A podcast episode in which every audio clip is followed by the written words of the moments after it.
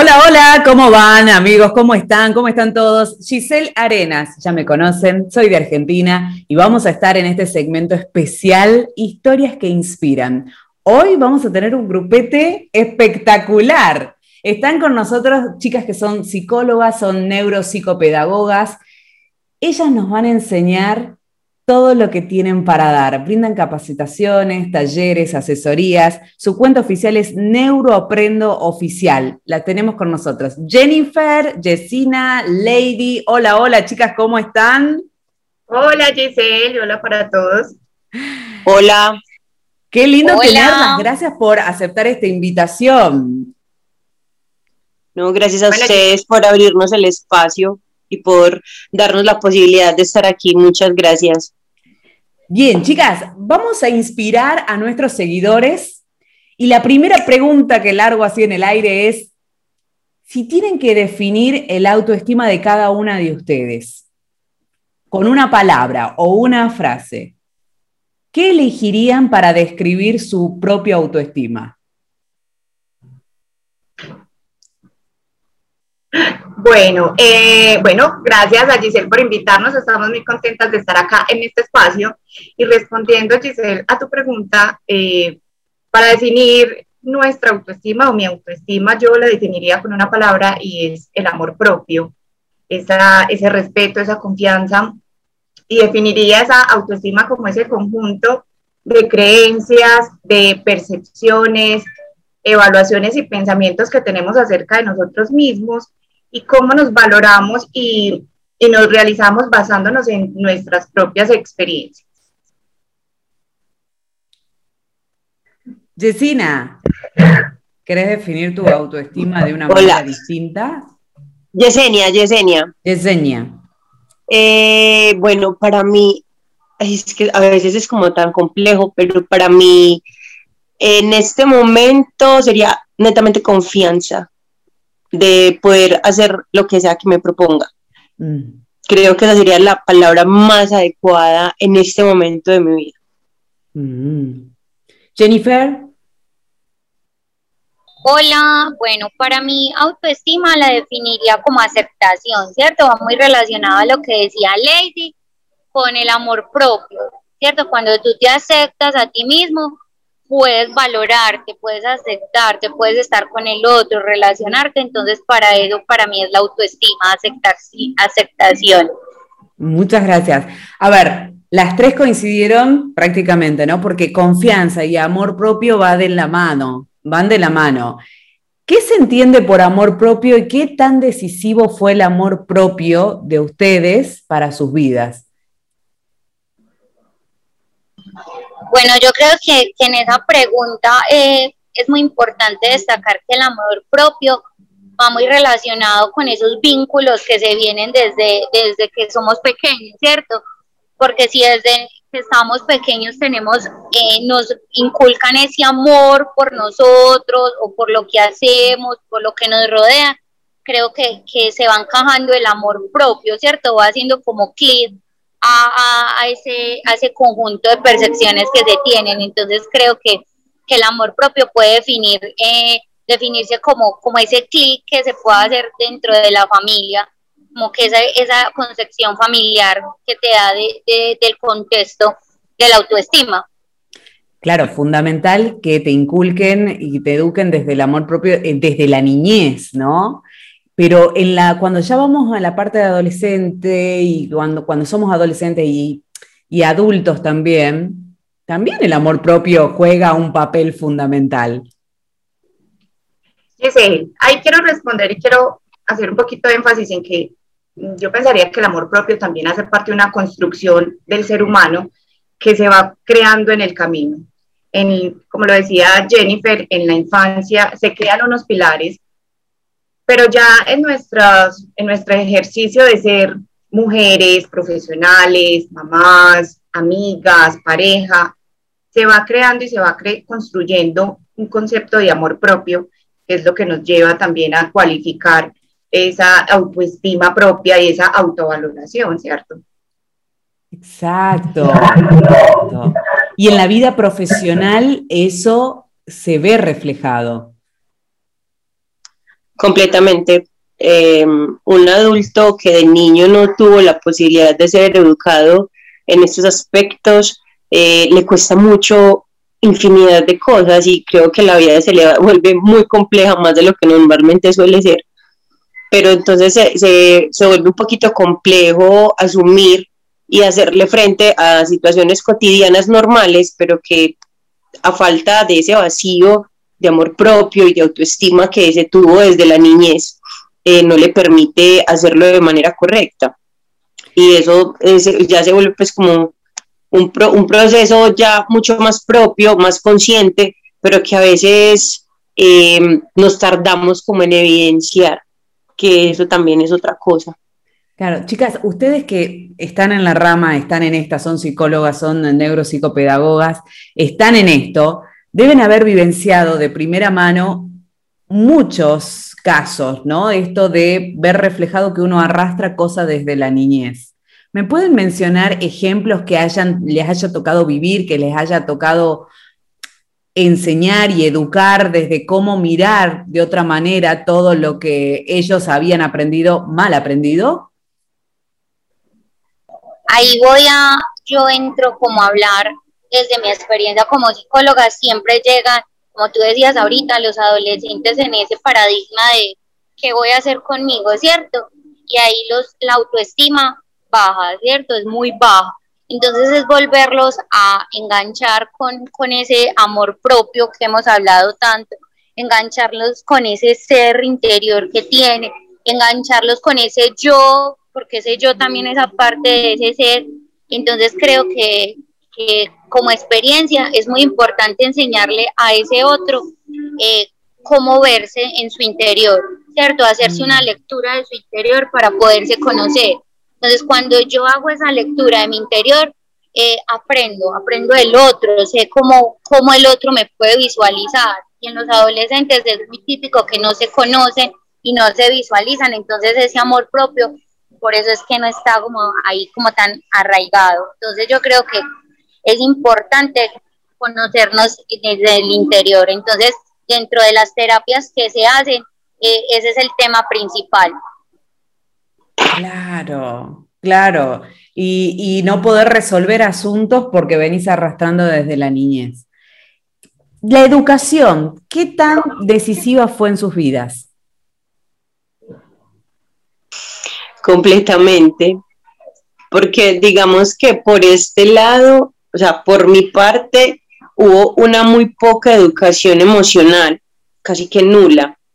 Entonces, llegar a la adultez y empezar a ser consciente de, de como esos vacíos y, y hacer algo al respecto es un proceso doloroso, complejo, fuerte, pero que al final el resultado empieza a evidenciarse y empieza a notarse de una manera supremamente bonita, hay un crecimiento y, y hay un cambio demasiado significativo, porque a medida que empieza a crecer el amor propio en ti, empiezan a cambiar un montón de cosas a tu alrededor, digamos que fluyen de manera diferente, se, se, se activan como otros sensores en tu vida completamente diferentes y atraes cosas diferentes, ¿cierto? Entonces digamos que se vuelve como una causa-efecto. Cambias eh, actitudes, pensamientos y, e inmediatamente a tu alrededor todo cambia, inclusive la forma en que ves las cosas, las, las cosas que aceptas también cambian, ¿cierto? Entonces, em, digamos que para mí ha sido revelador, ha sido muy hermoso. No voy a decir que ha sido fácil porque realmente estaría mintiendo, estaría mintiendo, pero pero ha sido un proceso muy hermoso, la verdad, y, y, ser consciente de que uno está creciendo, no madurando, porque realmente no creo que maduremos en algún momento, pero creo que crecer y darse cuenta de que se está creciendo es algo muy bonito, muy bonito. El crecer. Y diste, diste en la tecla esto de inteligencia emocional. ¿Cuánto nos hace falta la inteligencia emocional y que la aprendemos ya de grande? En algunos casos, hay otros que mm, no, nunca lo aprenden. ¿sí? Eh, Lady, ¿querías decir algo? Bueno, yo quería ahí como compartir un, un poquito así como Jen nos está contando, y es eh, en mi caso particular, por ejemplo, yo no vine de una familia, de una niñez en que se me trabajara la inteligencia emocional. Mm. Y cuando estaba en mi etapa de adolescencia y cuando estaba en la universidad, me daba pánico hablar en público, me daba literalmente terror y yo me estaba formando para ser docente, yo me estaba formando para coger un grupo y dar una clase, pero pararme al frente de mis compañeros a dar una clase para mí era, me sudaba, pensaba muchas veces qué iba a decir y finalmente cuando me atrevía decía dos o tres palabras y era el susto, no tenía confianza.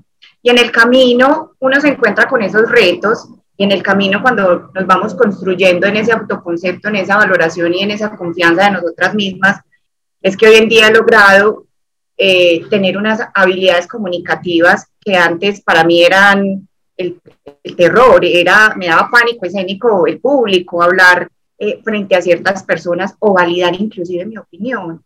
Y hoy en día, curiosamente, eh, estamos en, nuestro proyecto de, Neuroaprendo haciendo eh, ofreciendo o ayudando a los otros para que se atrevan, ¿cierto? Para que rompan también esas creencias limitantes y se lancen a construir y, a creer en, sí mismos, ¿cierto? Es, tan importante todo lo que van destacando, la inteligencia emocional, el, ir descubriéndose a medida que uno va creciendo, ¿no? El, ir creciendo, como decía Yesenia, el ir creciendo y ir madurando también nuestra personalidad, que va de la mano de la autoestima y que te hace mantenerte fuerte ante, ante las cosas que van sucediendo. Esto de la vida no me dio, la educación no me dio determinadas cosas, o, en la infancia no pude aprender determinadas cosas, pero tengo la revancha en la vida y tengo, puedo, puedo superarme y puedo desafiarme constantemente, lo cual también es importante para tener una autoestima elevado. Es real. De hecho, a veces nos tenemos que ser responsables de nosotros mismos, básicamente. Pues eh, a veces nos quedamos mucho tiempo culpando a infinidad de personas que pudieron haber sido protagonistas de esas situaciones, pero a la hora de la verdad, los únicos responsables de nosotros somos nosotros. Entonces, ahí es donde debemos mirar como, como tomar cartas en el asunto, como, bueno, listo. Eh, en, mi, en mi caso, pues a mí no me educaron en ese aspecto, no tengo una excelente o muy buena educación emocional ¿qué debo hacer al respecto? ¿Qué voy a hacer al respecto? ¿Cierto?